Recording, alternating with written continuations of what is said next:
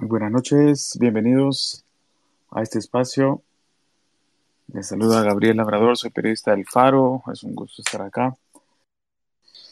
Y soy quien, digamos, ha estado dándole seguimiento y cobertura al caso judicial de la masacre de la Universidad Centroamericana de la UCA, eh, ocurrida en noviembre del 89, donde fueron asesinados por el ejército una empleada de la universidad, Elba Julia Ramos, su hija de 16 años, Celina Mariset, y seis sacerdotes jesuitas, Ignacio Yacuría, Ignacio Martín Baró, Segundo Montes, Juan Ramón Moreno, Amando López, Joaquín López y López.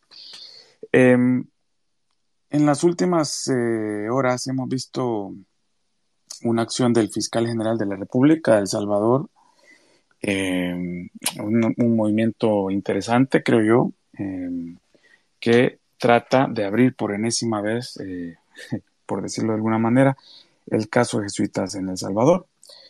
Recordemos que em, el caso tuvo una condena el año pasado en Madrid, mm, digamos que ha sido el caso más completo, el, proceso judicial más completo. Eh, hubo un juicio y esto quizás muchos no estarán tan empapados de ello, pero en, el año 91-92 hubo un juicio aquí en El Salvador en el que se intentó procesar eh, a, los, involucrados en el caso de los jesuitas, en el caso de la masacre. Se procesaron a nueve personas, todos militares de, digamos, bajo y mediano rango. Aquí veo, bueno, aquí entró Michael. Eh, Michael, ¿estás ahí? Efectivamente, Gabriel, y todos, eh, disculpas, eh, exploraciones nuevas con avatar nuevos y demás. Perdón, veo que el cuarto está llenísimo. Eh, mil, mil disculpas, me imagino que Benjamín Cuellar debe estar en las mismas búsquedas. el camino, el camino no siempre es fácil. Michael, bienvenido. Yo solo estaba haciendo una pequeña introducción vamos a, voy a seguir eh, elaborando un poco sobre, sobre las ideas que estaba planteando y luego comenzamos a conocer. Em, les decía que en el 91 se procesaron nueve personas, eh, rangos medio bajos, por decirlo de alguna manera, em, y el caso pues terminó en la condena de dos oficiales de la escuela militar, Guillermo Benavides actualmente está en prisión, eso lo, vamos a poder explicar más, más adelante seguramente, y el teniente René Yussi Mendoza, eh, que luego se convirtió en testigo del caso eh, en Madrid. Em, ambos, tanto Mendoza como Benavides, salieron em, en libertad en el año 93 en virtud de la ley de amnistía mm, que se aprobó en la Asamblea Legislativa diputados de derecha de aquel momento, eh, eh, el FMLN todavía no era fuerza política, em, votaron y aprobaron esta, esta ley que eh, prohibió, digamos, de alguna manera procesar todos los casos, los, cualquier crimen de guerra, crimen ocurrido durante el, conflicto armado. Em, eh, cuando se termina la amnistía, cuando se, declara ilegal la amnistía en el año 2016 por la Sala de lo Constitucional salvadoreña, Benavides eh, se ve forzado a volver a la cárcel. Eh, de alguna manera es el único que ha estado preso tanto tiempo por, por, el crimen de los jesuitas. Inocente Orlando Montano, el ex viceministro de Seguridad Pública del gobierno de Alfredo Cristiani, del 89 al 92, em, es el único procesado eh, en Madrid, pero por otras circunstancias que, más adelante quizás podemos, podemos abordar. Em, España, la Audiencia Nacional, pidió la orden de captura de 20 militares más o menos eh, en el año 2011 y eh, pues eso fue lo que, lo que nos tiene aquí ahora, básicamente. O sea, es, ese proceso que, que, pese a haber pedido la, orden de captura de, tantas personas, en realidad solo logró llegar a su fin porque hubo un detenido que era este, el, coronel inocente Orlando Montano. Em, pues eso, el, caso mm, en El Salvador ha tenido muchos recovecos, ha tenido muchas trabas y esto, que ha hecho el fiscal general em, ya se había intentado antes en realidad, o sea, como interponer una demanda y esperar a que el sistema salvadoreño reaccione y, procese el caso, pues ya se había intentado en, todos estos años anteriores em, y por algunas eh, decisiones judiciales no se había podido. Em, yo creo que lo, importante en este caso es que evaluemos eh, la, decisión o digamos esta iniciativa que ha tenido el fiscal general Rodolfo Delgado fiscal impuesto por la Asamblea Legislativa de Nuevas Ideas, eh, gobernada por Nuevas Ideas, y que tienen, digamos, en complicidad o, digamos, quizás complicidad es muy fuerte, pero me refiero a que están en línea con la sala de lo constitucional actual que también ha pues demostrado cierta mm, complacencia con, el, el, gobierno de Bukele desde Casa Presidencial. Pues bien, eh, Michael, vamos a seguir esperando a Benjamín, pero quisiera darte la bienvenida. Eh, te presento a la audiencia. Él, eh, Michael Reed Hurtado, es parte del Centro Guernica para la Justicia Internacional. Es, digamos, una organización que fue creyente en el juicio que se llevó a cabo en Madrid el año pasado, que se desarrolló bien el año pasado, pero que tiene ya más de una década eh, detrás. Em, Michael es abogado experto en Derecho Internacional de los Derechos Humanos y Derecho Humanitario. Es el director de operaciones del Centro Guernica y además es profesor eh, Georgetown, de, Georgetown University. Em, eh, parte del Centro Guernica también es Almudena Bernabeu, es una abogada senior que ha estado detrás del caso de la acusación particular desde hace mucho tiempo. Ella fue invitada para este conversatorio, pero por encontrarse en Europa, eh, el, horario se le resultaba extremadamente complicado y no, pudo acompañarnos.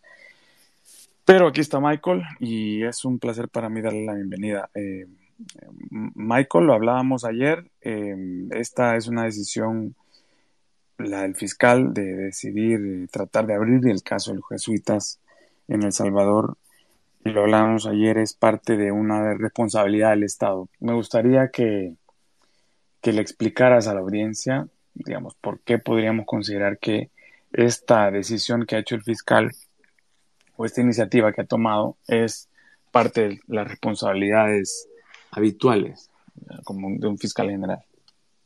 Claro que sí, muchísimas eh, gracias Gabriel y, a todos los interesados y, a la audiencia.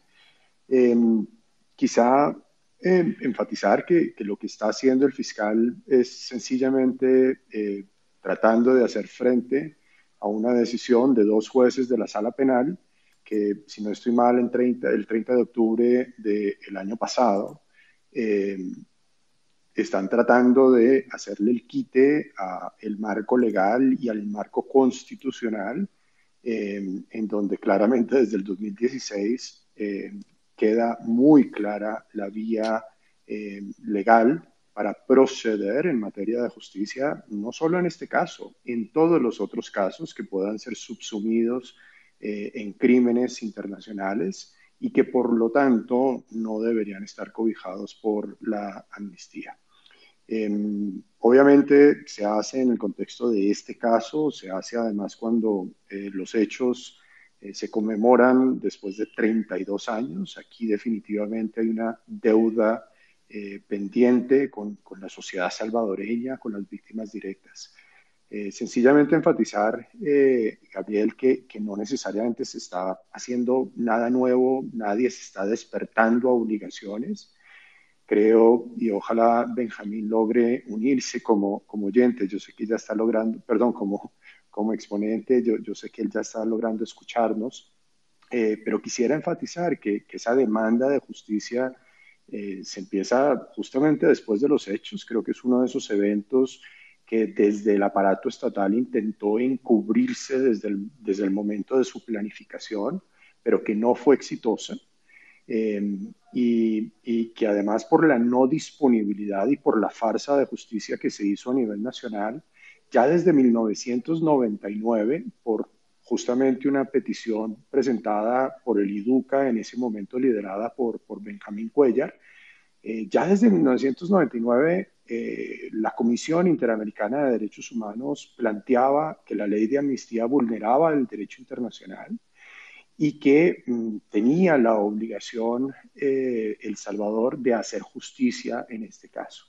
Obviamente este recorrido ha sido larguísimo y nos encontramos nuevamente 32 años después de los hechos tratando de hacer lo básico, tratando de hacer justicia en un caso eh, que es un crimen de Estado y que tiene todos los elementos para calificar como un crimen de lesa humanidad. Se trata de un crimen que fue planificado, ejecutado y encubierto con recursos estatales. Esto es eh, claramente un deber del Estado y es un deber que han tenido eh, no solo esta fiscalía, sino las anteriores fiscalías y también quienes hacen parte de la rama judicial. Eh, quisiera dejar ahí y poder entrar en, conversación con ustedes. Sí, muy bien. Em, hay un elemento importante, mm, yo creo que es algo que siempre sale a relucir cuando se habla del caso jesuitas y otros casos de, la guerra civil salvadoreña, que es em, que parece que el caso está como inclinado de entrada con un sesgo natural a eh, favorecer, digamos, una postura, eh, digamos, eh, contraria al ejército, es decir, una postura en la que los soldados o las los perpetradores están de alguna manera arrinconados y se les está violentando sus derechos. Es algo, un, reclamo constante que, que, suele ocurrir no solo en el caso de Suita, sino también en el caso Mozote, en, tantos otros eh, recogidos en la Comisión de la Verdad.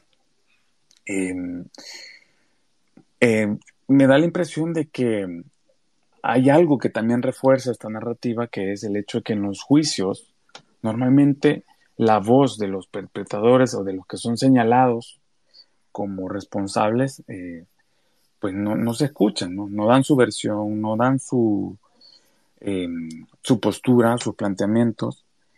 Y eso de alguna manera es visto como algo que deslegitima eh, e, el proceso o que o que puede facilitar eso.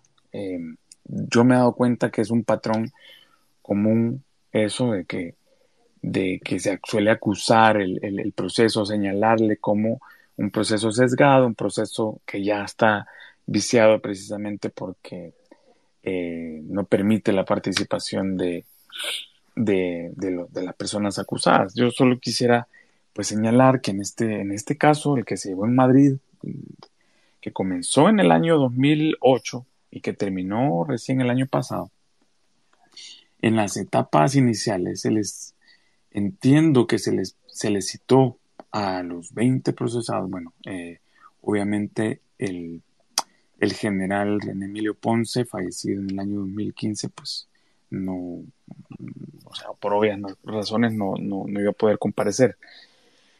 Pero eh, a todos se les, se les citó y se les, eh, se les pidió que comparecieran eh, al proceso con orden de captura, incluso internacional, precisamente para, garantizar, o sea, para garantizarles un proceso eh, justo. Obviamente, em, aquí hay otro elemento que se suele discutir mucho, que es por qué España tiene que entrar a conocer un, un caso que le atañe únicamente a los salvadoreños.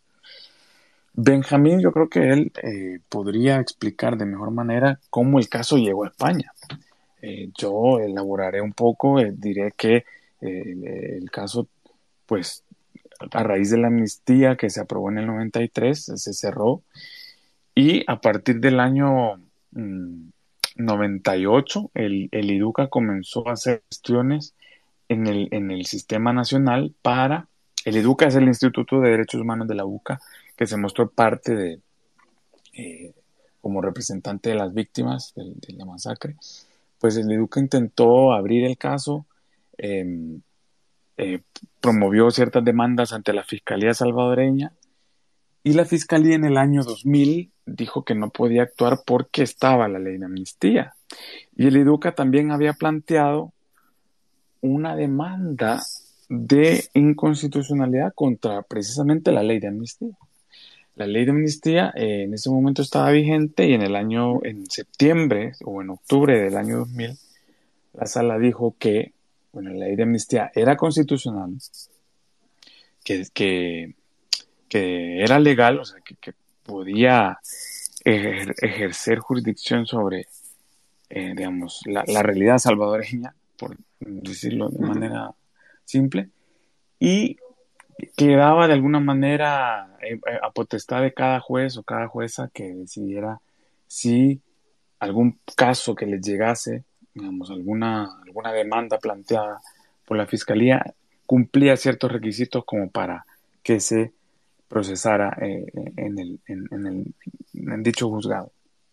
El caso jesuitas entraba en esta, en esta, con estas características y podía procesarse y por eso es que el IDUCA también planteó, em, o sea, siguió presionando a la fiscalía para que planteara el caso en un tribunal salvadoreño. Y eso fue lo que ocurrió también en el año, en el año 2000, que la fiscalía finalmente retomó la, la denuncia del IDUCA, que en ese momento era dirigida por Benjamín Cuellar, y eh, planteó el caso ante los tribunales. El problema es el siguiente, que cuando lo planteó, eh, la Fiscalía salvadoreña mencionó eh, que había que sobreseer a los que estaban siendo señalados. o sea, sobreseer significa, pues, básicamente absolver a los procesados, porque la Fiscalía decía que precisamente por la, por la ley de amnistía tenían que, que digamos, no librarse de cualquier procesamiento. La jueza tercero de paz, Ana América Rodríguez, en aquel momento, en diciembre de 2000, del año 2000, eh, retomó esa demanda em, y, digamos, aprobó lo que pedía la, fiscalía, el sobreseimiento de el expresidente Cristiani y, otros seis o siete militares del alto mando, eh, porque, pero no por las mismas razones. La fuerza dijo que ya se había vencido el plazo legal, el plazo de ley para investigar el caso. Era, digamos, otro razonamiento, pero que mm, también, al fin de cuentas, impidió que el caso se procesara en el país. Em, de tal manera que el caso se cerró, el IDUCA apeló, em, el IDUCA logró que vemos que el, caso se elevara a una Cámara de lo Penal, luego a la Sala de lo Penal y por último a la Sala de lo Constitucional que pues dio la razón a, la jueza y el caso se cerró. Ya con el, fin de la amnistía en el año 2016, estamos hablando de 16 años después, o bueno, 13 años después, eh, más o menos, em, ya es otra historia. Y precisamente es lo que es lo que se digamos es parte del devenir más reciente del proceso judicial. Michael, eh, para aprovecharte, quería preguntarte, en, en, tu experiencia eh, eh, como abogado que ve casos de distintos países, ¿es normal, digamos, que este tipo de, de casos, obviamente, tengan tantas trabas internas eh, y, que, y que sea, sean los tribunales extranjeros o en este caso la Audiencia Nacional las que hayan tenido que salir al rescate, por decirlo así, entre comillas, eh, de, estos, de este tipo de causas. Es normal que estos, eh, este tipo de, crímenes tropiecen tanto en tu experiencia. Claro, pues normal no debe ser, eh, y todos estos tropiezos tienen que ver con la demostración de poder que se opone a la justicia. Eh, creo que El Salvador lo que hace es ejemplificar eh, justamente lo que pasa cuando el poder se opone a que se haga justicia. Ustedes recordarán que como parte del proceso de paz se acuerda la existencia de una comisión de la verdad y esa misma comisión de la verdad que logra de manera muy rápida, no pretendiendo ser un tribunal ni nada por el estilo, pero logra recopilar suficientes elementos sobre muchos casos, entre ellos la masacre de la UCA, eh, y los incluye en un informe final. Creo que es bien importante regresar a ese momento y volver a ver lo que dijo la, la, comisión sobre lo que se esperaba en materia de justicia. Y hay un par de cosas que se dicen. Por un lado, se dice que el aparato de justicia en El Salvador está absolutamente devastado y por lo tanto no podemos cargarle el deber de justicia de manera inmediata. Pero dice otras cosas que creo que la gente o se le olvidó o ignora. Y lo que manifiesta es que en efecto había tribunales y partes de la rama de justicia que hacían parte del ejercicio de persecución y que además hacían parte del problema. Por lo tanto, no era viable volcarle el tema a la justicia. De hecho, desde ese momento se vio la colusión que existía entre la justicia y otras élites de poder y además eh, cómo la justicia podría servir como aparato que amparara la atrocidad y por lo tanto permitiera la impunidad.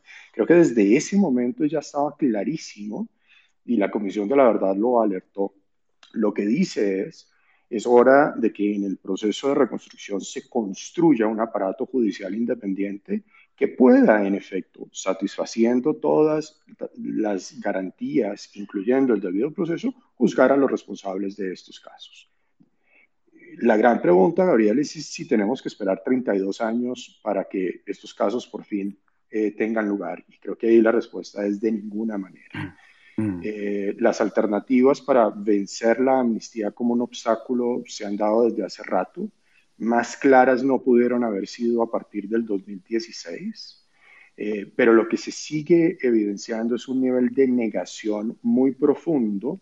Es una negación que afecta todavía inclusive si algunos hechos acontecieron o no acontecieron. Se sigue negando eh, la interpretación de qué fue lo que pasó Creo que todavía hay unos militares que reclaman como si fueran héroes de la patria en su lucha contra insurgente de haber salvado al país. Todavía no se admite una interpretación en donde, si bien había una guerra, eso no implica que todo se valía y que definitivamente desde el poder se podía hacer cualquier cosa. Y por último, sigue habiendo una negación como de las implicaciones de los, de los hechos, simplemente porque ha pasado mucho tiempo o dejemos que eso sea así, o eso no fue tan grave, o eso fue hace mucho rato. Ahora, cuando la justicia además hace parte de esa negación, entramos en un problema muy serio, porque justamente lo que pasa cuando no hay justicia es que el poder actual se junta con el delito pasado y en efecto establecen un sistema de impunidad eh, que es contrario al derecho y que justamente violenta todas las obligaciones internacionales del Estado en materia de justicia. Aquí de lo que se trata, mm, demasiado tarde, pero de lo que se trata en todo caso es hacer justicia. Entonces, eh, creo que lo único que se está pidiendo es el cumplimiento con el derecho internacional de los derechos humanos, las obligaciones que el Estado salvadoreño tenía desde hace muchísimos años eh, y que han estado clarísimos. El hecho de que los perpetradores quieran evadir justicia no es nada nuevo. Casi todos los perpetradores quieren evadir justicia.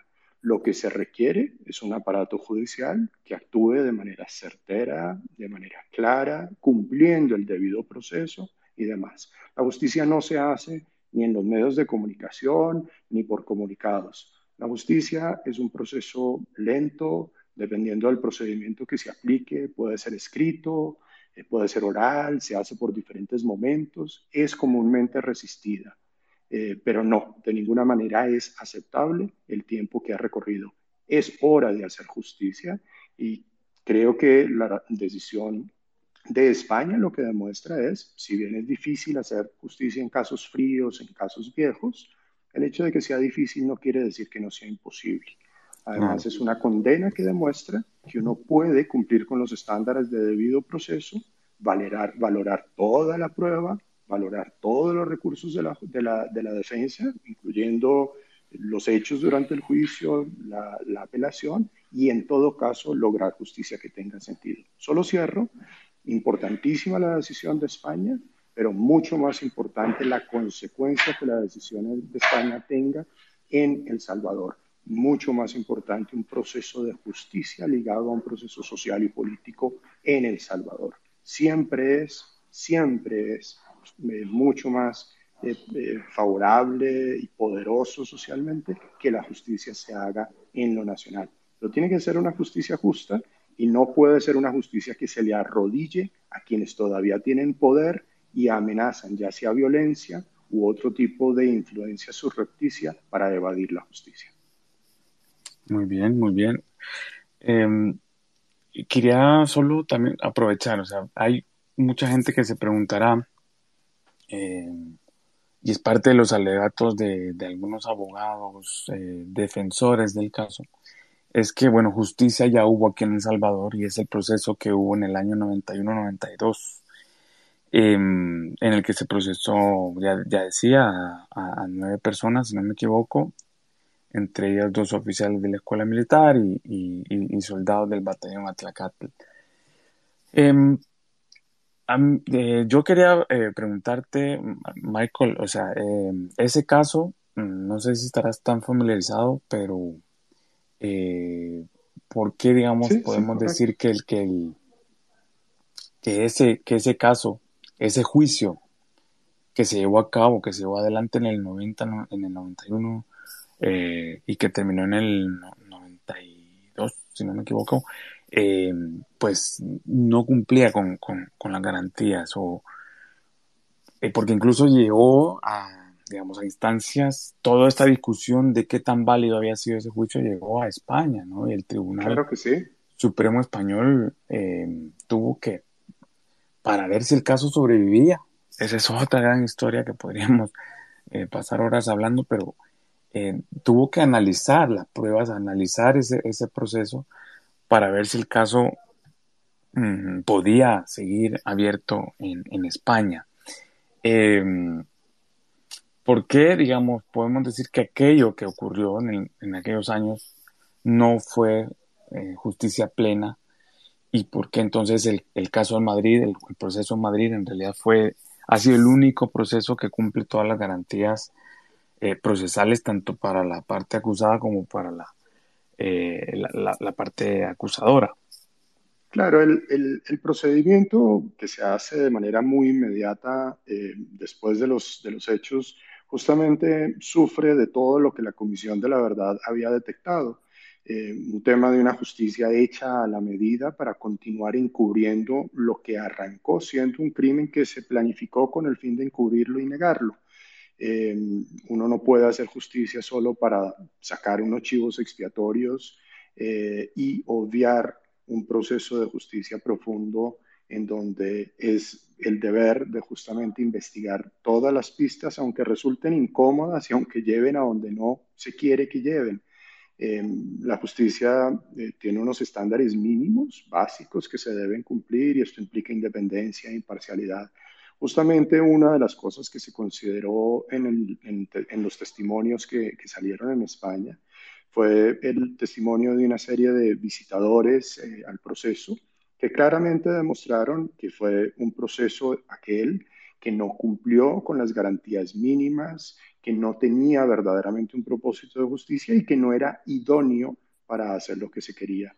Creo que además eh, su propia sala de lo constitucional de la Corte Suprema eh, aborda nuevamente los efectos que las decisiones del pasado se debieron, tenían sobre los, los casos y nuevamente vuelve a plantear que más allá de que se haya hecho justicia formal en algunos casos, el hecho de que esos juicios no cumplieron con las garantías o aplicaban una disposición que era abiertamente contraria al régimen constitucional y al régimen internacional, los hacía nugatorios y por lo tanto hace un llamado nuevamente a todas las autoridades a mm, impartir justicia a partir de esta decisión del 2016 sobre la base de ciertas definiciones y sobre la base de ciertas interpretaciones. Entre ellas también Gabriel Sabes, que tiene una larga sección en donde aborda el tema de la prescripción, en donde dice, mire, ni siquiera se vale argumentar la prescripción porque la justicia no estaba disponible y por lo tanto usted no puede contar plazos que se vencen cuando lo que tenía que operar ni siquiera estaba operando. Entonces son cosas hasta muy básicas que, el derecho habla de manera enredada pero todo tiene perfecto sentido. Usted no puede mostrar un juicio que es una farsa como un juicio de verdad y decir, esto ya pasó y se cerró y aquí ya nadie tiene que responder. Usted no puede decir, los plazos ya se cumplieron cuando ni siquiera había un recurso efectivo que permitiera que algo pasara, eh, no estaba disponible la justicia. Por eso es que se dice que el plazo de prescripción ni siquiera se contó durante un largo rato cuando la justicia no estaba disponible. Em, no sé si eso como que, aclara el, tema en, ese sentido. Nuevamente, esto no es algo que venga de afuera. Em, creo que desde hacía rato había algunas autoridades que, en el país lo planteaban, definitivamente la voz de las víctimas y algunos de, de los defensores, pero sobre todo las mismas autoridades nacionales. Sale una decisión que de manera muy clara y muy concisa por fin alinea el régimen con las obligaciones internacionales y el régimen constitucional, obviamente no le gusta a ciertas personas poderosas porque de la impunidad pasan a estar expuestos, no a enfrentar un ataque, sino a enfrentar justamente la justicia con todas las garantías. Creo que es eso lo que se está resistiendo, se está resistiendo la justicia. Ojalá no siga primando la injusticia y ojalá no siga primando la voluntad de los perpetradores de las atrocidades en el país. Perfecto. Bueno, hemos podido entablar enlace un poco artesanalmente, entre comillas, en tiempos digitales.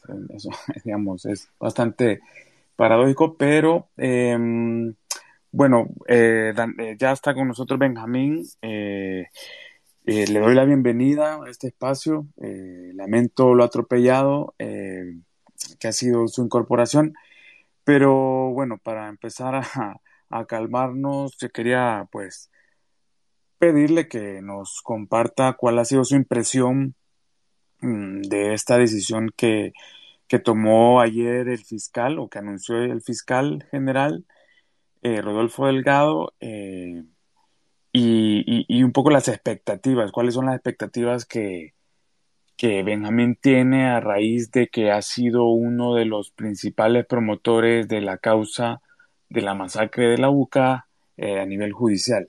Bienvenido, Benjamín.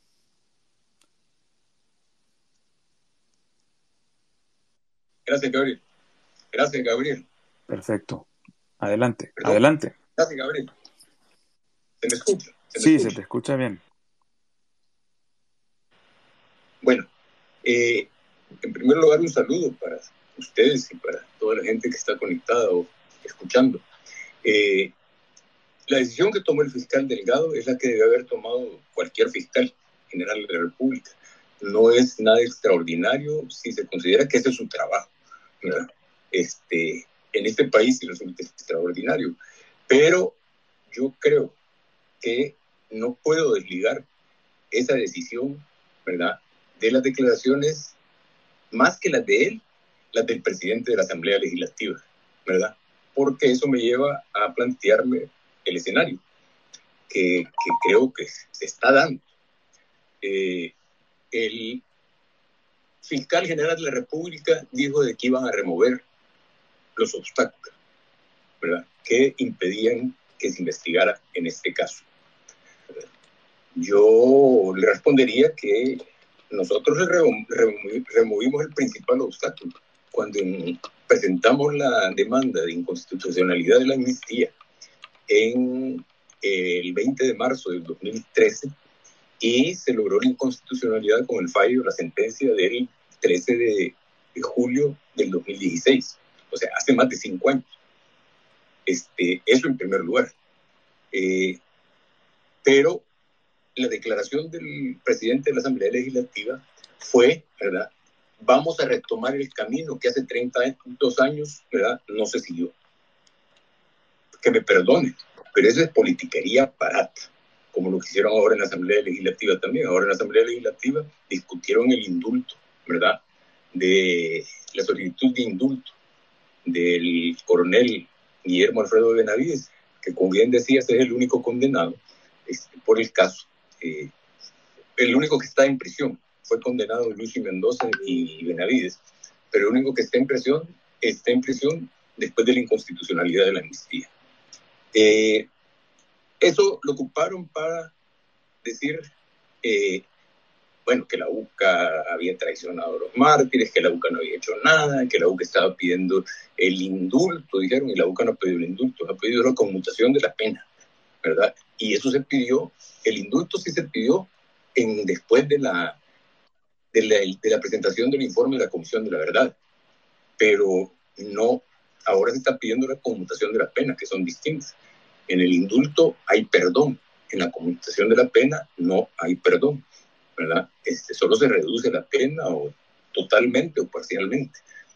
Pero bueno, este, eh, ha acusado a la, a la UCA también de este, no, no, eh, de traicionar a los mártires, de, de todo, ¿verdad?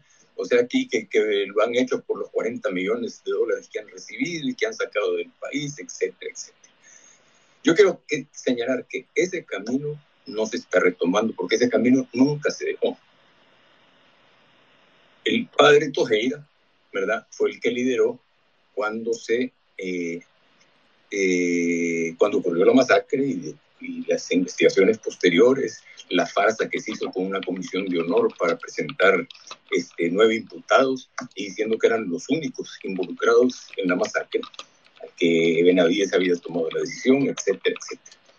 Y de ahí en adelante el camino se ha recorrido. Yo llegué a la UCA hace 30 años, en enero de 1932, y... Eh, 92. Asumí 92. el caso. 92. Ah, perdón, 92, 92, sí. 1992, hace 30 años. Este, eh, y asumí el caso. Y lo primero que hicimos es trabajar con la Comisión de la Verdad. Presentamos el caso junto con otros como casos tipo de patrones de violencia durante la guerra y antes de la guerra. En segundo lugar, después de la presentación del informe de la Comisión de la Verdad, este, la decisión fue trabajar el caso en la Comisión Interamericana de Derechos Humanos, que había sido presentado el mismo día de la masacre por Juan Méndez, el querido Juan Méndez, argentino, expreso político, presidente de la Comisión Interamericana de Derechos Humanos, relator especial de Naciones Unidas y un montón de cosas. Entonces, este, hasta que salió el informe de eh, fondo de la Comisión Interamericana en diciembre de 1999 a partir de ahí nos preparamos para, eh, para trabajar la denuncia en la Fiscalía, acá, con ese respaldo de, la, de las recomendaciones del informe de fondo de la Comisión Interamericana. Presentamos la denuncia a finales de marzo del 2000, después el aniversario del magnicidio de Monseñor Romero, el 20 aniversario, y de las elecciones de ese año, porque no queríamos que se dijera que estábamos aprovechando la figura de Romero o politizando, como dicen, ¿verdad? El caso, partidizando, deberían de decir, pero bueno, este, eh, presentamos la denuncia en la Fiscalía General de la República y se la presentamos al fiscal general Belisario Artiga, quien dijo, a mí me lo dijo en una reunión en privado que me citó, ¿verdad? Me dijo, mira Benjamín, nos conocíamos del de, de, de, colegio, Mira, Benjamín, me dijo todo, voy a investigar. ¿Y qué querés? Le dije que te felicite. Entonces, es tu trabajo. Entonces, sí, me dijo, pero, pero te pido que le digas al padre Tojeira y que vos se responsabilicen de mis hijas si algo me llega a pasar. Dramático, dramático. Pero a final de cuentas, no investigó. Mm. Bueno, al principio nos dijo que no había, no, no podía investigar mientras no se resolviera la demanda de inconstitucionalidad, otra demanda de inconstitucionalidad, la primera la presentamos nosotros, bueno, la directora del Socorro Jurídico Cristiano de la época, y tu servidor, en, marzo, en mayo de 1993, o sea, semanas después de aprobada la amnistía. Este, y inusualmente, ¿verdad? Y sorprendentemente nos respondieron en nueve días, declarando improcedente nuestra demanda.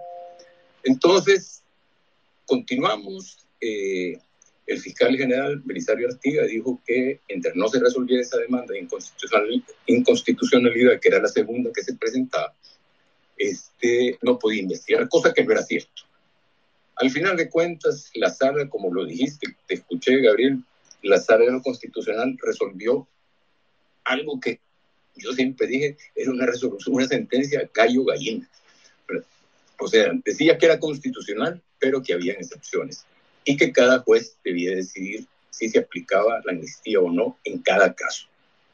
En el caso nuestro, en el caso de la UCA, con la demanda que hemos presentado y que seguimos insistiendo, este, hasta que resolvió eh, la sala del Constitucional esta resolución gallo gallina, nosotros este, seguimos presionando y lo que hizo el fiscal general de la República, y perdón que ha tan largo recorrido, pero ese camino sí se ha, sí se ha, sí se ha andado el, para llegar a lo del fiscal actual. Este, se, el fiscal entonces, Artiga, presentó un requerimiento a el juez tercero de sentencia, de instrucción, creo. Sí, tercero o sexto de instrucción, no me recuerdo. El cuarto. Exactamente, pero era la normativa procesal penal, penal y procesal penal ya había cambiado. Entonces no tenía que presentarlo ahí. Él dijo que era porque era el tribunal que había sustituido al que había juzgado a los autores materiales. No, tenía que presentarlo en un juzgado de paz. Pedía en ese requerimiento a este juez de instrucción, que no era el que debía conocer, pedía que se investigara, juzgara y sancionara a Alfredo Cristiano, a René Emilio Ponce, al general eh, Cepeda, Juan Orlando Cepeda, al coronel Montano, al coronel Elena Fuentes, al general Larios, Larios Humberto Larios y al general Juan Rafael Castillo. Pedía eso como el juez le devolvió y le dijo, aquí no es donde tiene que presentarlo, ¿verdad? Este, eh, nosotros insistimos, yo creo que la idea de Artiga era que dijéramos, que no, eh, decirnos, miren, el juez no quiso, yo lo presenté y el juez no quiso.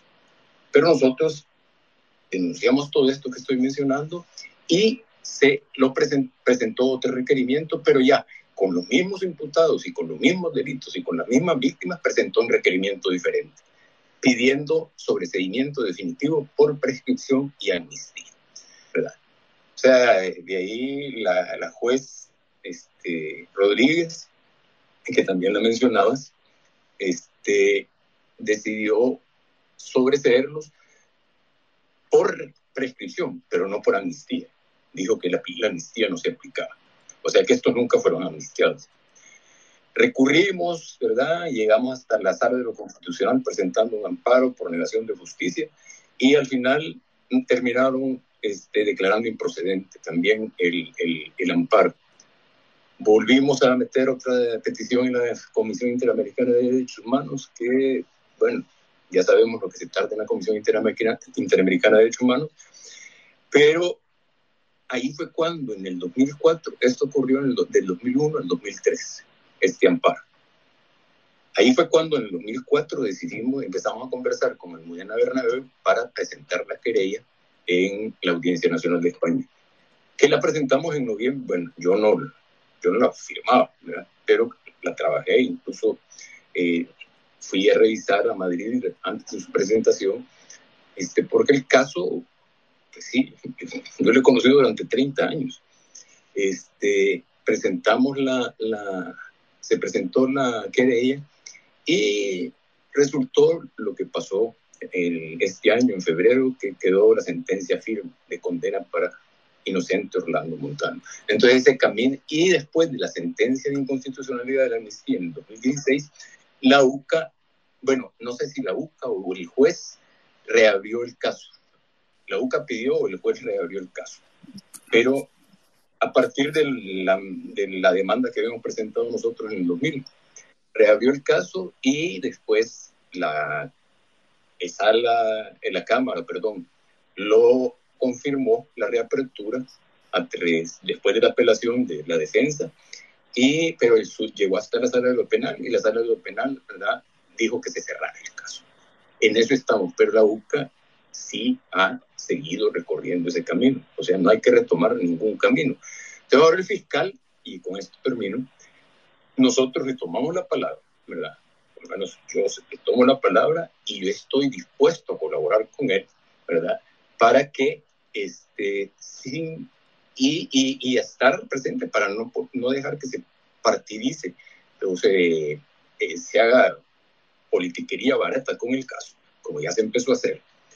Este, porque yo conozco el caso, desde, durante, lo he conocido durante 30 años, tengo documentación, ¿verdad? y eh, podemos hacer eh, el esfuerzo de, de trabajar ¿verdad? con el fiscal. O sea, es como meter el pie en la puerta para que no la cierre. Mm. O sea, se abre una rendija de la puerta, hay que meter el pie para que no la cierre. Y eso es lo que yo pretendo hacer. Perfecto. Gracias por el resumen, Benjamín. Creo que lo has planteado mejor que, que yo al inicio, pero has dado detalles importantes. A propósito de esto que mencionabas, tengo una pregunta.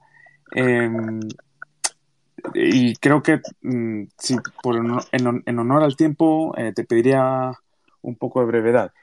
Eh, ¿Te parece que ya hay eh, síntomas de que se está usando el caso con un ánimo partidista, un ánimo electoral, un ánimo de revanchismo? Em, digamos, eso, como, como, como de, politiquería.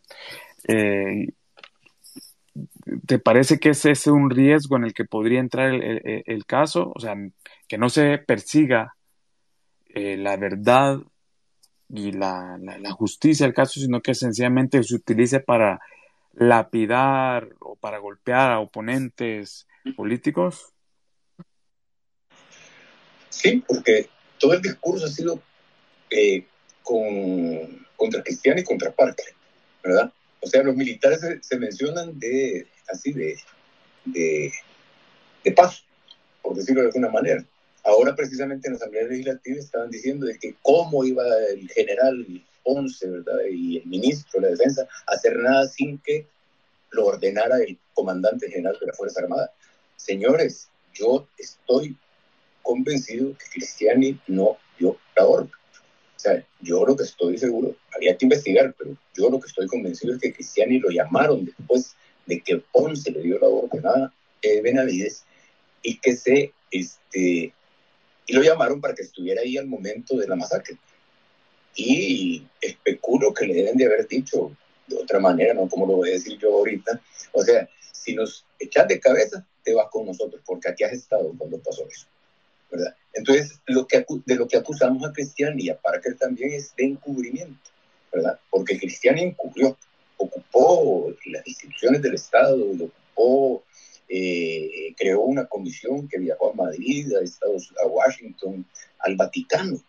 Iba Monseñor Romero, Romeo Tobar Astorga, obispo de Santana y presidente, creo, de la conferencia episcopal en la, en la época, y él dijo, él dio declaraciones en un periódico eh, italiano, que eh, había sido el FMLN, y ese era el discurso de la, de la, misión oficial del presidente. Porque a quién le convenía más matar a, los, a, a, y al resto, al FMLN para acusar a la Fuerza Armada. Ese era el argumento así central de la posición que llevaba.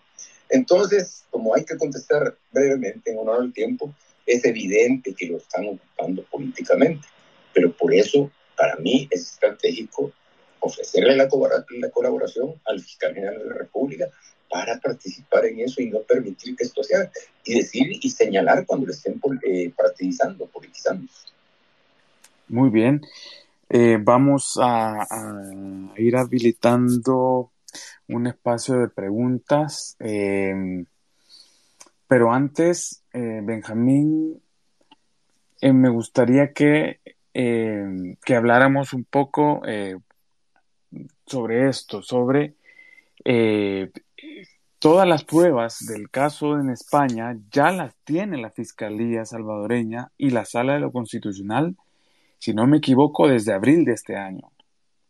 no, por el momento solo la, solo la sala de la Constitucional. Solo la sala de la Constitucional, muy bien. Em, eso es parte, eh, yo creo que ahí mm, Michael también, eh, si tiene alguna opinión al respecto, pero esta transferencia de, todos los 18 tomos del, proceso, de las grabaciones del juicio, em, tienen algún aporte aquí. Em, lo curioso para mí resulta que el fiscal general o la Fiscalía salvadoreña, mm, teniendo, digamos, la potestad de investigar el caso, em, a sabiendas de que el año pasado hubo una condena, o sea, se llegó a la, una verdad jurídica y una sentencia, una condena, eh, y, a sabiendas de que, de que hay otros involucrados, pues no, no, ha, no, no, no parece muy diligente en la búsqueda de esa información. Em, ¿Cuál creen ustedes que es el aporte de, de, todas estas pruebas de España a El Salvador? ¿Valen? Eh, ¿Tienen peso jurídico? Em, ¿Tienen apenas un valor simbólico? Eh, o cuál es, cuál es el, digamos, el estatus de, de, todo ese legajo de documentos, de versiones, de, entrevistas que se han hecho y que, y que terminaron en la condena del ex viceministro de, Seguridad Pública, inocente Orlando Montano. Eh, no sé si Michael o, Benjamín quieren opinar algo rapidito. Muy breve. El, el, tema es, uno cuando hace este tipo de ejercicio en ningún momento espera que se trasladen las conclusiones de un tribunal a otro. No se trata de imponer justicia ni de que los jueces españoles impongan lo que los jueces salvadoreños deben hacer. Lo que se está haciendo es trasladando todo el material probatorio.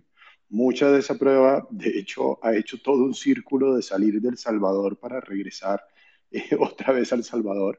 Es una especie de recordatorio. Lo que hace es traer a la vista la información voluminosa que un juzgador tuvo para considerar lo que hay que hacer ahora es, bajo las reglas del debido proceso, permitirle a todas las partes utilizar todos los, todos los elementos probatorios válidos para lograr niveles de convicción. Todos esos materiales están a disposición y deberían estar a disposición de las autoridades para ser utilizados, siempre cumpliendo ahora las reglas salvadoreñas. No hay nada nuevo y raro en ese sentido.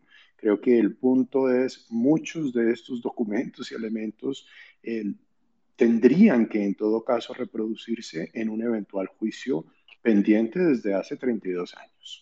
Eh, creo que nuevamente el, punto acá es no se está pidiendo hacer un traslado automático ni, ni forzar conclusiones ni nada por el estilo. Es sencillamente adicionar a la comunidad de prueba para que, de acuerdo al debido proceso, se consideren todos los elementos probatorios. Hay muchísimo que está en ese expediente que sería de extrema utilidad y, no es que haya algo extraordinariamente nuevo y como ha dicho Benjamín, todo esto, si se hubiese querido, está a disposición de los salvadoreños desde hace décadas. Sí, eh, Solo, perdón, dale, Benjamín. Agregaría, agregaría que para que sea eh, realmente eso, ¿verdad? Eh, este material tiene que pedirlo por la vía correspondiente, de manera oficial. O sea, nosotros podemos hacer lo que hicimos con la sala de lo constitucional, entregarse, ¿verdad? Pero como amigos de la Corte. O sea, les solicitamos que nos eh, eh, nombraran, por eso presentamos el amicus curiae, que nos nombraran amigos de la Corte en este caso. El fiscal tendría que pedirlo de la vía, por la vía oficial correspondiente. Esa es una cuestión. Yo creo que también yo le ofrecería eh, el documento que trabajamos para la Comisión de la Verdad, donde aparece ese caso y otros, ¿verdad? Para, como decía antes, establecer los patrones de violencia de la guerra y antes de la guerra. Porque si el fiscal ha dicho que va a investigar este caso, tiene que investigar el resto de casos. Y tanto en el caso de víctimas demandantes, vidas, la organización a la que yo pertenezco, este, tenemos casos de, por ejemplo, la matanza de Mayo Civiliano denunciados en la fiscalía. Y hay eh, una víctima que su, el papá de su, de su, de su hija lo, lo, mató y nunca entregó los restos humanos, Mayo Siriano, ¿verdad? Este, el comandante de la FPL, de una de las organizaciones guerrilleras y del FMLN. Y su hermano fue desaparecido por el ejército. O vamos a otro caso, Roque Dalton fue asesinado por el ejército revolucionario del pueblo, guerrilla, ¿verdad? Y él fue torturado y fue víctima de un crimen de guerra porque fue herido, torturado, ¿verdad? Este, capturado y torturado, ¿verdad? Él por el ejército. O sea que eh, yo tengo el caso de mi prima, Patricia Emily Cuellar, su papá Mauricio Cuellar y la empleada de su papá, Julio, Julio Orbelina Pérez, ¿verdad? Que la Comisión Interamericana ya resolvió, ya emitió su informe de fondo todavía está en, la etapa de confidencialidad porque se está trabajando con el Estado a ver si cumple con las recomendaciones. Pero ese informe está. Ese, ese caso tiene de dónde investigar la fiscalía porque Patricia, prima, era este, ciudadana estadounidense, ella nació en Estados Unidos y hay documentos en Estados Unidos sobre la investigación que, hizo, que se hizo allá por agencias estadounidenses sobre el caso. O sea, tienen que investigar todos los, casos o los más representativos de patrones de violencia, porque yo siempre cuento algo que para mí este, representa eh, el, significado del caso de la UCA.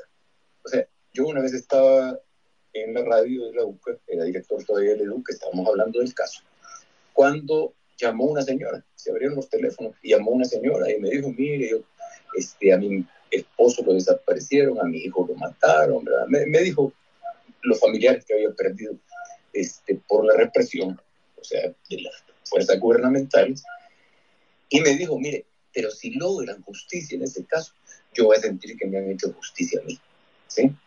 Entonces, yo creo que el desafío para el fiscal es este caso y otros casos, lo más que se pueda. Ok. Em, eh, quien quiera hacer una pregunta, eh, puede hacer la solicitud y aquí pues evaluamos si se puede, eh, si se puede hacer. yo tenía también un comentario respecto de lo que podemos esperar ahora inmediatamente, es cuál es el, escenario a corto plazo de, del caso de Suitas, o sea, qué, qué es lo que qué es lo que cabe eh, esperar? Bueno, uno, que la sala de lo constitucional eh, resuelva este amparo que ha presentado el fiscal. Hay que ver exactamente qué es lo que ha pedido el, el fiscal, cuáles son sus argumentos, aunque ya es sintomático, ya es bastante sugerente que él eh, haga alusión a que hay fallos de derecho internacional de la, de la Comisión Interamericana de Derechos Humanos que establecen eh, que, eh, digamos, no hay prescripción posible para delitos de, lesa humanidad. Y, otra serie de consideraciones que, para ser sincero, a mí me sorprendió escuchar esa claridad eh, con la que habló el fiscal Delgado ayer en la rueda de prensa cuando presentó el amparo.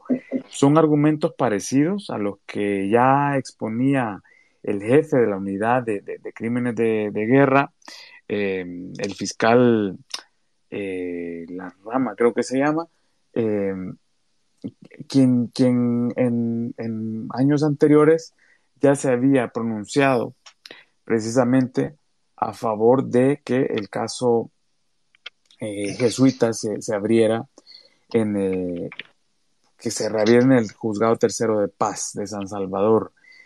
Em, algo quizás que hay que aclarar también es que hay un grupo de soldados del ejército salvadoreño que no pueden ser procesados nuevamente porque ya fueron procesados en el año eh, a, inicios de los 90, em, a pesar de que el juicio fue declarado anómalo ¿no? después, pero, pero el punto es que a ellos ya se les procesó, pero hay un grupo, precisamente el alto mando, em, que, nunca han sido procesados eh, eh, en ese sentido y son los que precisamente ahora están en este expediente que, que, tiene entre manos la, sala de lo constitucional. Em, eh, a mí me, da la impresión de que el fiscal si, si, si realmente quiere perseguir, digamos, a profundidad la verdad, en este caso, tiene que hacer una lista de nombres y, ver eventualmente eh, cuál ha sido la participación de cada quien. No, no, puede ser tan genérico, ni puede decir que los militares o los encubridores, sino que tiene que ser, digamos, eh, señalar concretamente cuáles son eh, las acusaciones. Mm, no sé si alguien tiene algún, alguna, digamos, pregunta, alguien del público. Me gustaría. Solo, solo, solo, Gabriel. Algo que a mí me gustaría que hiciera el ministro Monroy Merino, el ministro de la Defensa, es pedirle al general Juan Orlando Cepeda que devuelva la condecoración que le dieron hace un año, más de un año. ¿Sí? Espérate, eh, contanos, a ver, contextualiza eso. Hace más de un año, en un evento, condecoraron a oficiales de la Fuerza Armada en retiro y condecoraron entre ellos a Juan Orlando Cepeda, el general. Es, bueno, que me demuestren pidiéndole que devuelva la condecoración, ¿verdad? que Marino Monroy le pida que devuelva la condecoración, que demuestren que realmente están decididos a entrarle de lleno, porque la impunidad no solo es judicial, también es política, moral, es histórica, ¿verdad? Este, por eso es que con la condena de Montano, judicialmente en España, condenaron políticas, morales, históricamente a los, al resto de los que ordenaron eh, la, la, masacre, la matanza. Entonces, uno de ellos es Juan Orlando Cepeda, que devuelva la condecoración entonces. Ahora que mencionas esto, recuerdo que también Estados Unidos ha, eh, bueno, sancionó a, los implicados en el caso y les ha prohibido la entrada a, muchos de ellos, eh, a Juan Orlando Cepeda, eh, creo que el general Bustillo también me parece, si no me equivoco, si no... Eh, sí, eh, al, menos los que denunciamos en, en, octubre del 2000, o perdón, en marzo del 2000. Claro, claro. Eh, bueno, voy a voy a habilitarle la la palabra a Mario, Mario Zavala que, que ha pedido ha pedido eh, poder hablar. Mario, adelante. Este, un saludo desde Honduras. La verdad que eh, he seguido desde, desde, hace muchos años todo el caso de los jesuitas.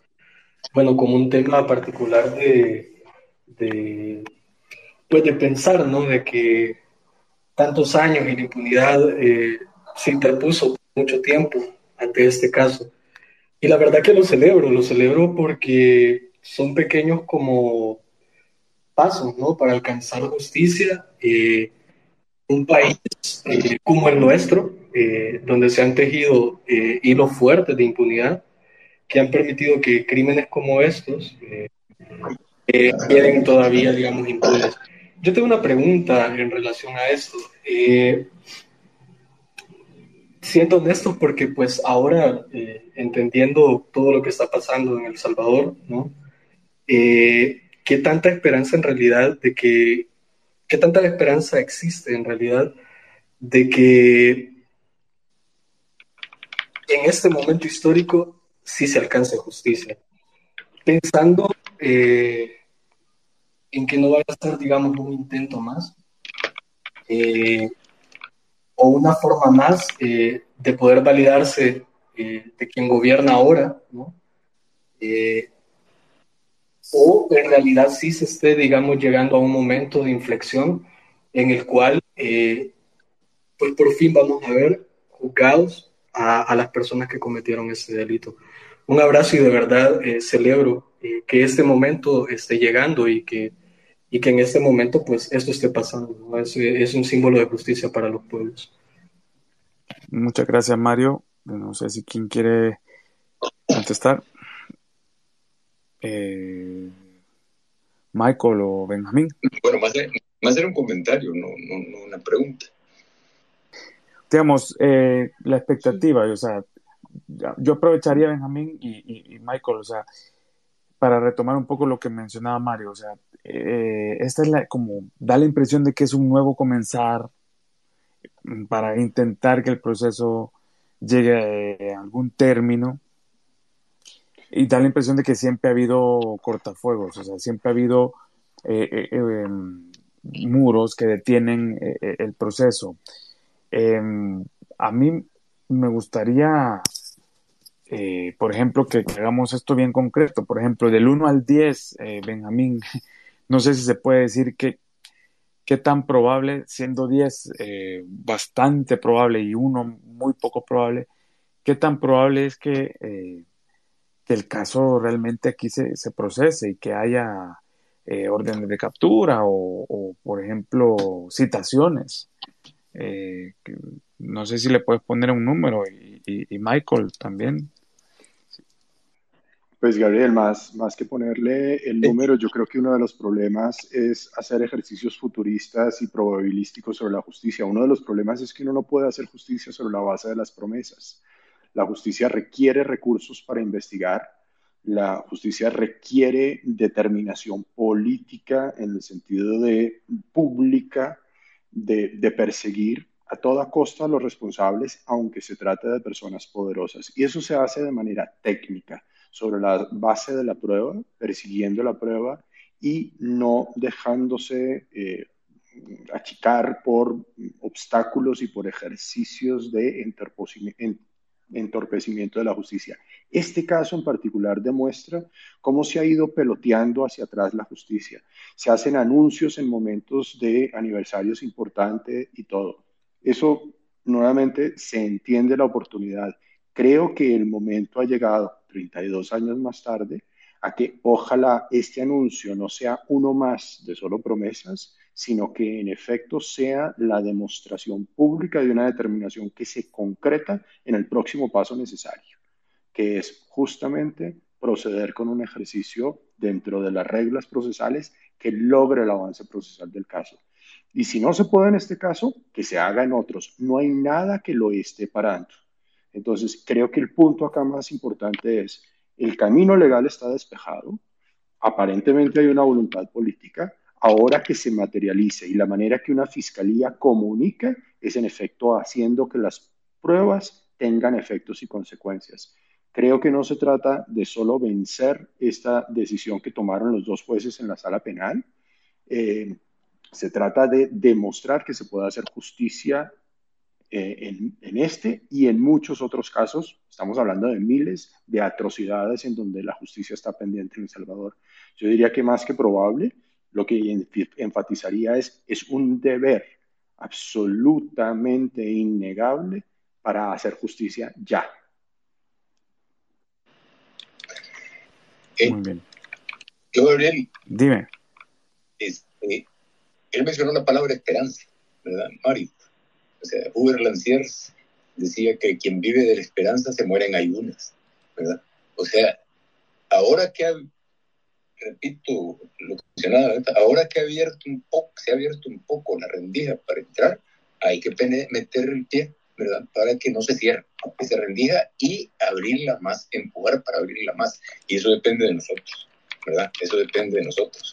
Este, yo no, este, no voy a plantear que estoy esperanzado, pero porque conozco todo lo que ha pasado, pero este, sí creo que es mi obligación hacer eso, meter el pie en la, en, la, en, la, rendija que se ha abierto para que no se cierre la puerta y abrirla más. A propósito de esto, Benjamín, eh, por lo que ocurrió el primero de mayo aquí, aquí en El Salvador, donde se digamos, destituyó ilegalmente al fiscal general y se removió a la sala de lo constitucional de manera atropellada, sin, el debido proceso, eh, y luego se nombraron sus respectivos sustitutos. Eh, a partir de ese momento, eh, hay organizaciones, digamos, un cúmulo de voces eh, entendidas en, materia de cómo funcionan los sistemas judiciales que consideran que la, independencia del, sistema judicial pues se perdió. Em, ahora con este caso da la impresión de que, de que hay que confiar. O sea, es, es, una, es un escenario bastante eh, curioso en el sentido de que eh, ahí, me imagino que hay muchas voces diciendo que, eh, que el fiscal es impuesto, que el fiscal es, es que no, no, tiene legitimidad, pero que precisamente mm, ahora hay que darle el beneficio de la duda. Eh, ¿Cómo se resuelve esto? Sé que es una pregunta un poco eh, jodida, pero creo que es, parte de las cosas que, hay que tratar de, dialogar y de discutir.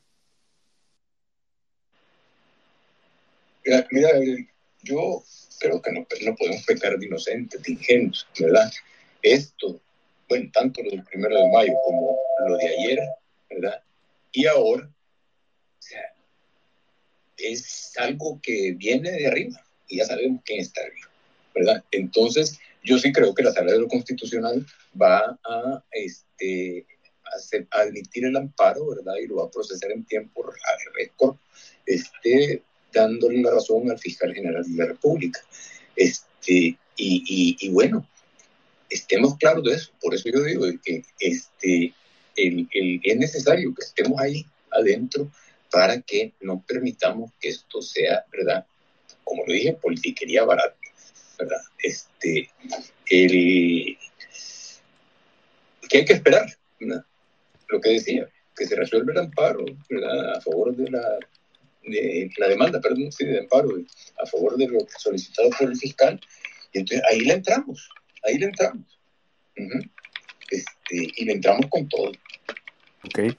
Para que y, y, la, y, las otra, y la otra cuestión es que tenemos, al menos nosotros, tenemos los casos de víctimas demandantes, tenemos los casos de 23 víctimas denunciados en la Fiscalía General de la República, ¿verdad? Hay que entrarle también, ahí están los dirigentes del FDR, ¿verdad? Y los, casos de la familia Dalton, etcétera, etcétera. Hay 23 casos. Uno de ellos fue el de Armando Durán, este, que ustedes lo conocen, en el Faro lo han entrevistado, que se logró una conciliación con el autor material de su secuestro, pero y se calificó como crimen de guerra, se tipificó como crimen, perdón, de crimen de lesa humanidad. Pero entonces ahorita vamos por los, los autores intelectuales, ¿verdad? Y así tiene que ser con los autores intelectuales del otro lado, ¿sí? O sea, eh, hay que trabajar eh, eh, Andrés Domínguez Viale, un chileno, decía que, este, dijo en algún momento, yo lo oí, y decía que esto no era una, no era una carrera de 100 metros, era una maratón. Y yo le dije, mira Andrés, estamos en un evento, ¿puedo agregarle algo? Sí, digo, sí, no, es una, no es una carrera de 100 metros, sino que un decatrón con grandes obstáculos y necesarios relevos, ¿sí? O sea, no creamos que con esto ya se logró todo, como no se logró cuando derrotamos la, amnistía hace cinco, más de cinco años. O sea, a mí me preguntaron en, esa noche, me dijeron, vaya, eh, lograron la, inconstitucionalidad de la amnistía, este, y ahora eh, si se sienten que triunfaron. No, no, sentimos que empieza otra carrera, otra maratón, otra decatrón, otro decatrón. Bueno, eh, voy a mm, habilitar a, Michael Steven. Eh, solo pediría, bueno, a, los futuros eh, participantes también que por favor seamos respetuosos y que mantengamos aquí el buen ánimo que hemos mantenido, en, sostenido en esta conversación. voy a habilitar a, Michael para que pueda, pueda hacer su, su intervención. Adelante, eh, Michael, Michael Steven. Se está conectando, parece. Gusto saludarles. Adelante. No sé si me escuchan. Hola. Sí, sí. muy buenas noches. Bueno, bueno mi, mi opinión es, no es que sea negativo, ¿verdad? Pero sí me gusta ser realista. y sería bueno, yo creo que el pueblo salvadoreño hace muchísimos años que quiere justicia con la, masacre de la UCA, pero lamentablemente eh, considero que las personas que tuvieron la oportunidad de hacer justicia no lo hicieron. Vamos a hablar franco. El Frente tuvo la oportunidad, estuvo 10 años y no lo ¿verdad? Eh, este, y disculpen la expresión, pero este eh, payaso de presidente que tenemos, porque no le puedo llamar de otro nombre, siento que está jugando con los sentimientos de la gente, siento que eh, la mayoría de gente queremos justicia, pero siento que eso lo está haciendo en un punto, en un momento que todo mundo pues necesita distraernos y de algo que está pasando en nuestro país, ¿verdad? Está pasando muchas cosas eh, en el sistema eh, judicial que puede ser una cortina de humo. Yo esperaría que no se siga jugando, ¿verdad? Con los sentimientos del pueblo, pues se derramó mucha sangre, la masacre, pues eso golpeó tanto nacional como internacional, nos hizo ver muy mal, pero considero de que nosotros tenemos en nuestras manos la oportunidad de cambiar esto, nosotros como pueblo salvadoreño. Y lo que dijo un compañero, ¿verdad? Ahora, eh, ¿a dónde se va a poner una demanda? No hay a quien demandar, no se puede ir a la fiscalía, la fiscalía no está haciendo su papel. Eh, ahorita se ha concentrado todo el poder en un solo, en un solo, eh, una sola persona. Entonces, yo no es que sea negativo, pero porque el administrador preguntaba, ¿verdad? ¿Cuánto queremos del 1 al 10? Y yo diría que a lo mucho, a lo mucho estamos 4, ¿verdad? 4 es lo más que yo creo que pudiese ser esto. Esto tal vez nada más para dañar eh, si hay involucrados gente de, de, otros partidos que no sea el del gobierno. Más que todo para eso lo puede hacer, para dañar más, de gastar más a esos partidos si acaso lo hiciera, pero yo no creo que realmente se pudiese hacer algo porque esto eh, realmente abre venas, abre heridas y yo creo que es bien difícil, Muy bien. ¿verdad? Muy bien. Muchas gracias y esa es mi opinión. Gracias, Michael. Gracias, Michael. Eh, pues me gustaría también eh, entiendo que eh, Michael Reed tiene que eh, irse pronto. No sé si tiene algunas palabras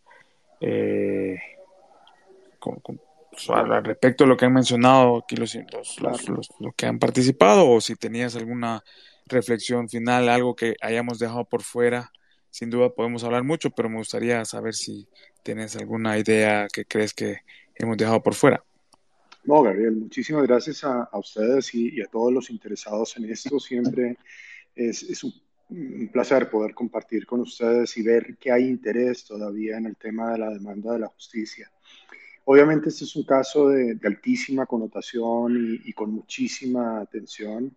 De hecho, atención desde hace 32 años. Eh, creo que es, importante resaltar el tema eh, de de saber que, la justicia implica el involucramiento de, muchos de los poderes del Estado. Por un lado, implica en efecto respetar la independencia y la autonomía de la justicia para que pueda hacer ese difícil trabajo eh, de, hacer justicia. Creo que lo que este caso sigue demostrando es que la justicia continúa secuestrada por intereses políticos, eh, que la justicia eh, sigue enfrentando muchísimos obstáculos. Una buena manifestación de, un fiscal en este momento que intenta vencer un obstáculo que se eh, informó, y esto hay que recordarlo, el 30 de octubre, si no estoy mal, del año pasado. También miren ustedes todo el tiempo que ha tenido que pasar solo para sobrepasar un obstáculo. y como se decía antes, faltan muchos. Eh, ojalá no se pierda ese ritmo, ojalá no se pierda esa demanda y esa exigencia. Creo que esto no puede ser solo de quienes están cercanos al caso, tiene que ser también de la misma ciudadanía salvadoreña que pide no necesariamente que se condene a las personas eh, que se creen que son responsables, sino que por fin, 32 años más tarde, se haga justicia eh, en un caso tan simbólico y tan significativo. Y como se decía, que la atención no solo sea este caso, que la atención esté en las otras miles de atrocidades que se perpetraron y que continúan impunes en El Salvador. Em, entonces, muchísimas gracias por el espacio y, ojalá podamos seguir compartiendo con ustedes y continuando este recorrido que sea, ojalá más hacia adelante en la búsqueda de la justicia, que este sentimiento que tiene uno de, de permanentemente estar dando pasos hacia atrás. Eh, nuevamente importante tener las manifestaciones de un fiscal que plantea una voluntad de perseguir la justicia.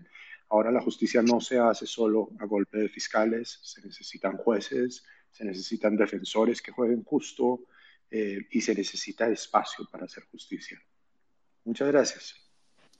Muchas gracias a ti, Michael Creed Hurtado, miembro eh, del de uno de los ah, equipos de abogados que, que, promovió el caso en la Audiencia Nacional de España, el, director de operaciones del Centro Guernica para la Justicia Internacional. Muchas gracias, eh, Gabriel, y gracias, Benjamín. Un placer, como siempre, compartir el espacio. Hasta luego. Hasta luego. Gracias, Michael. Em, eh, el anterior eh, hablante que, que, participó, que también se llama Michael, Michael Steve mencionaba algo, Benjamín, que es el papel del FMLN en todo esto. Em, yo sé que es una manera de decirlo, pero ciertamente el órgano judicial es independiente del órgano ejecutivo, que es el que, el que gana las elecciones, ¿no? Eh, de 2009 a 2019 tuvimos el FMLN en el poder. Em, y bueno, eh, ocurrió que en esos, en esos años España mandó las órdenes de captura y aquí la policía no los capturó por una decisión de la Corte Suprema que interpretó esa alerta roja de Interpol como una alerta de ubicación nada más. Eh, y a raíz de ahí, pues también se les brindó cierto resguardo, entiendo, en, guarniciones militares. Em, eh, ¿qué, podrías mencionar sobre el papel, em, digamos, esas, eh, qué tan qué tan coherente resultó ser em, el FMLN a la hora de, de proteger, ¿no? O sea, de alguna manera, en guarniciones militares a personas que estaban siendo requeridas por la Audiencia Nacional de, Madrid. Bueno, eh, en una audiencia, ¿verdad? No, no era audiencia, era reunión de trabajo en la Comisión Interamericana de Derechos Humanos, ¿verdad? Este, frente a un comisionado el representante del Estado salvadoreño eh, en, eh, en el gobierno de Mauricio Funes sobre este caso, ¿verdad? Al pedirle que informara el cumplimiento de las recomendaciones de la Comisión de la Verdad, básicamente eran eh, investigar, sancionar y, y, y, reparar el daño. dijo el gobierno del presidente Mauricio Funes desde el primero de junio en adelante se comprometió a cumplir de buena fe todos los compromisos internacionales y se echó el discurso. Este, y terminó diciendo, bueno, y que el, que había, este, y que Mauricio Funes había cumplido con la parte que le correspondía de las, de, de las recomendaciones de la Comisión de la Verdad y que esa parte que le correspondía era este, las reparaciones. Y haciendo un homenaje eh, en los, cuando se cumplió el 20 aniversario de la masacre en la UCA. Entre paréntesis, eh, digo que, bueno, no, no entre paréntesis.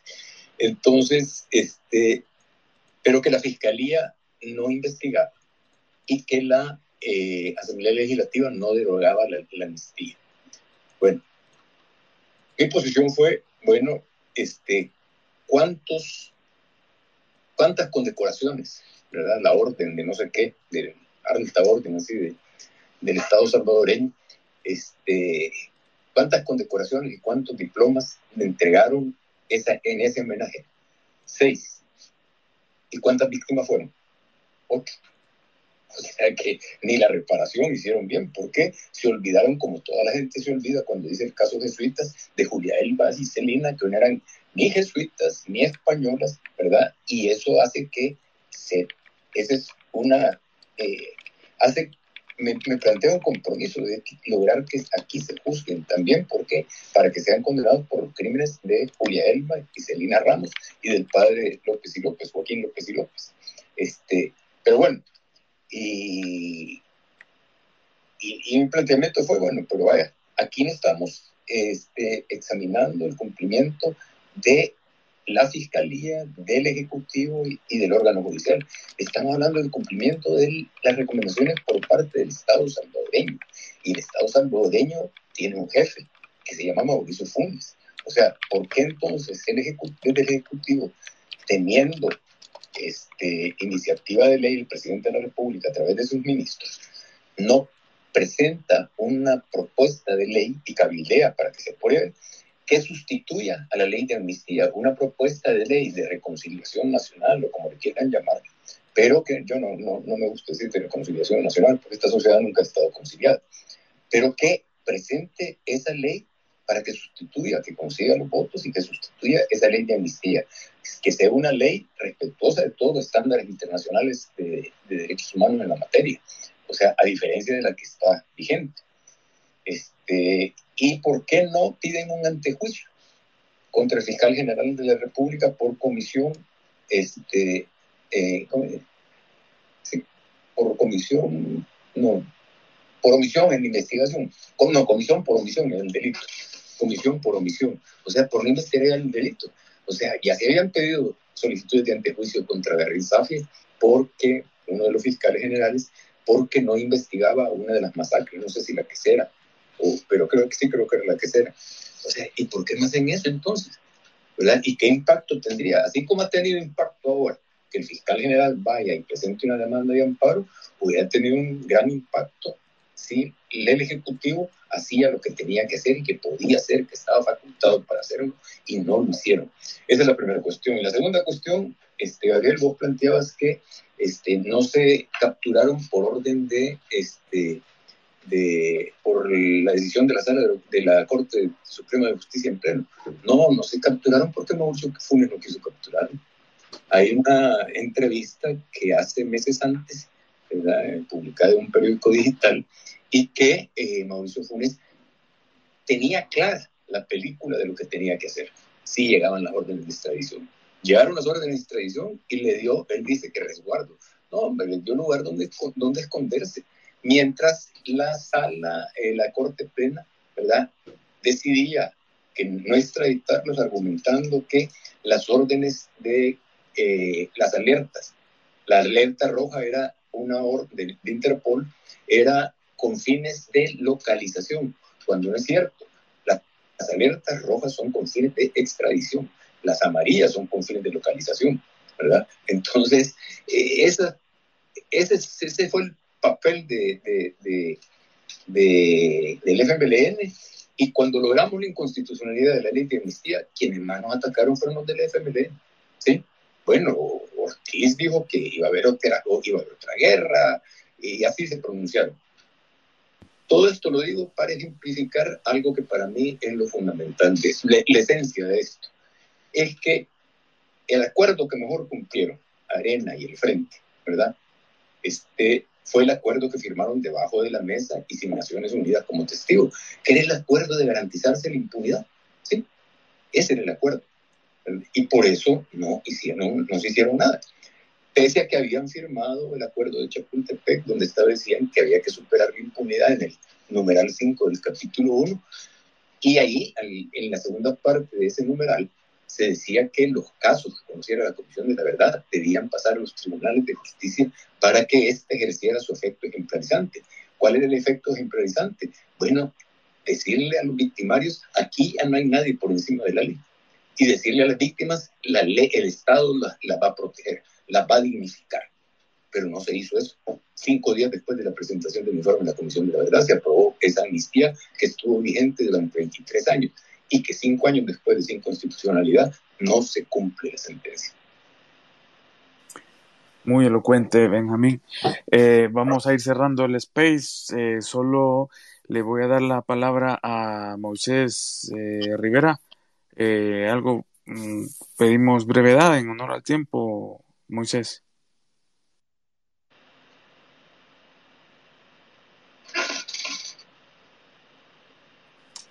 parece que no está. Buenas noches. Ah, este, Gracias, eh, Gabriel, gracias por la oportunidad y a todos los que están acá todavía.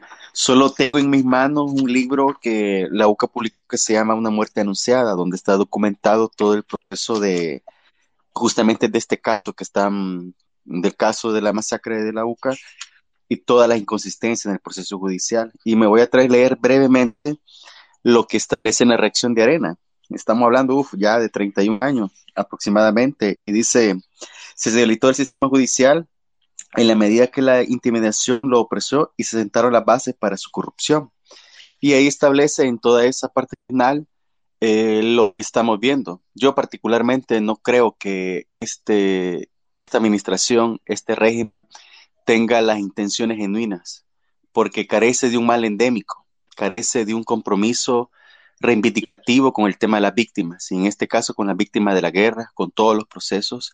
Hay una criminalización en función de la Defensoría de los Derechos Humanos en todos los aspectos y dentro del área de la memoria histórica y vinculado a todos los casos que se suscitaron durante la guerra, en este caso también la UCA jugó un rol muy importante con todo el tema de la denuncia de documentación, creo que eh, no veremos una intención genuina un avance progresista en función de tener eh, justicia, en función de, las, de todo lo que sucedió hace más de 32, a 32 años. Y yo creo que pues eh, la, a la evidencia nos remitimos, a la semiótica de lo que envía el mensaje colectivamente.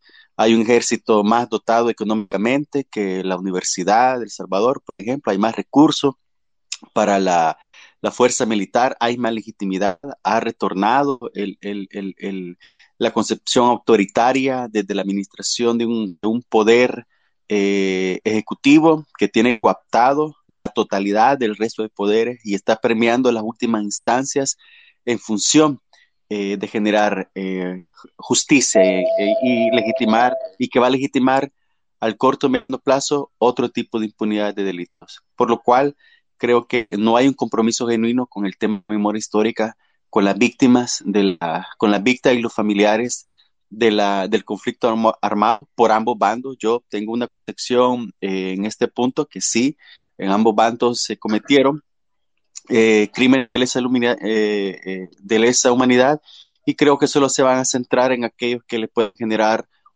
puede provocar un, un debilitamiento más a los partidos tradicionales y no específicamente para lograr la justicia, como en este caso a los mártires de la UCA, a las dos empleadas y, en general a todos los familiares. Este, hasta acá sería mi participación. Gabriel, gracias. Muchas gracias, muchas, muchas gracias. Em, no sé si tenés algún, eh, alguna reacción, eh, Benjamín. Si no, pues Agradecemos mucho la participación eh, de todos eh, por estar pendientes. Eh, yo creo que em, quedan por ver algunas cosas, por ver las posibilidades de, este caso mm, a la luz de la historia, de, de, lo que ha ocurrido en los tribunales. Está por ver qué tan en sintonía está el sistema judicial en estos nuevos tiempos. Em, les, les, agradezco a todos, eh, le agradezco a Benjamín y no sé, Benjamín, ¿tenés palabras de despedida? Solo, solo con la última intervención, eh, este, yo eh, me comprometo, lo he hecho siempre, lo he tratado de hacer siempre, a seguir empujando, a seguir empujando. O sea, las intenciones de los otros, ¿verdad? hay que considerarlas, pero no tienen que ser el factor que nos hagan este, dejar de luchar porque se logren. Si estuviéramos como hace 30 años, o, sí, o, 29 años, cuando se aprobó la amnistía y cuando presentamos la primera demanda de inconstitucionalidad en mayo del 93, este, pero no estamos así. Este, sí es cierto, este régimen eh, está manejando las cosas según sus intereses. Pero, este, insisto, hay que aprovechar las rendijas que se abren para meter el pie en esa puerta para que no se cierre y abrirla más. Esa es mi conclusión. Perfecto. Eh, les prometemos a la audiencia que eh, más pronto que tarde vamos a tener a, a Liduca, que bueno, ayer gestioné una entrevista con el padre José María Tojeira. Eh, ayer mismo tenían la misa de conmemoración del, del aniversario de, de la, de la, del asesinato, la masacre, y dijo que iba a ser un poco complicado. El Space, eh, por cuestiones logísticas, lo pasamos para hoy, pero yo creo que está abierta la puerta para también escuchar a Liduca, que eh, en este periodo más reciente también, por ejemplo, demandó por prevaricato a los dos magistrados de la sala de lo penal que eh, archivaron, por decirlo así, el caso eh, del caso de jesuitas a nivel de autores intelectuales. Así que estemos pendientes y bueno, muchas gracias a ustedes y pasen una feliz noche.